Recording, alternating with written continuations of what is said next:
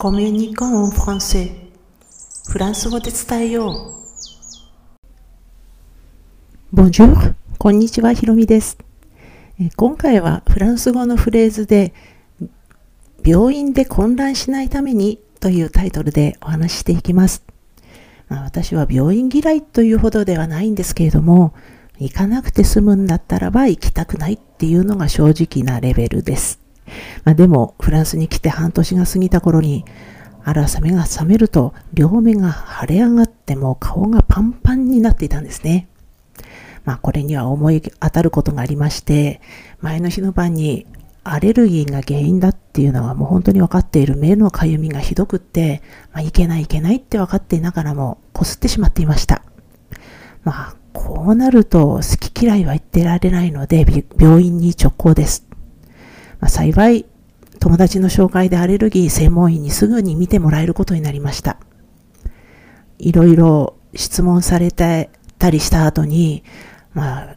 アレルギーの専門医なので、かなり大きな機械の前に座らされまして、口にチューブ状のものを装着されて、それまで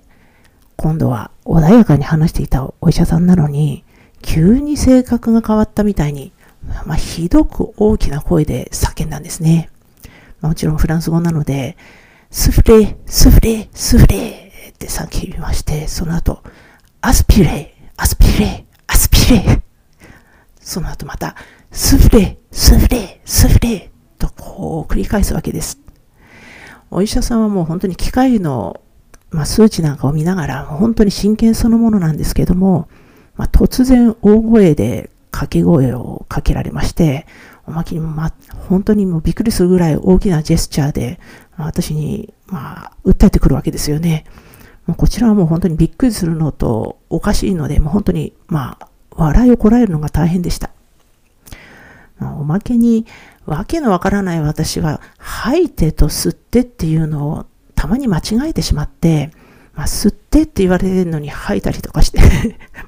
そんな真剣なお医者さんがもう怒り出すかもしれないと思って、もうおかしいやら、ちょっと怖いやら、まあでも帰宅後に少し反省しました。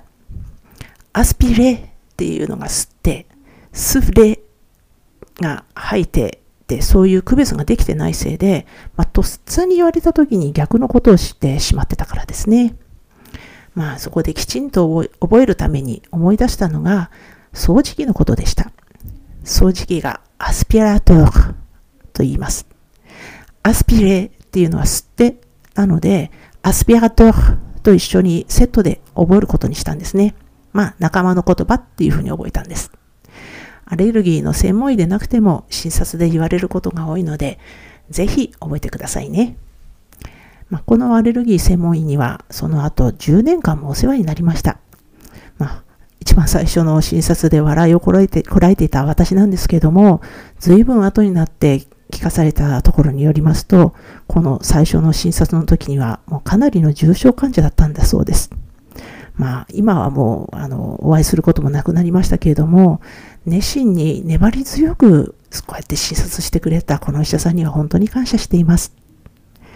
では、今回も最後まで聞いていただきありがとうございました。アビアンとまたね。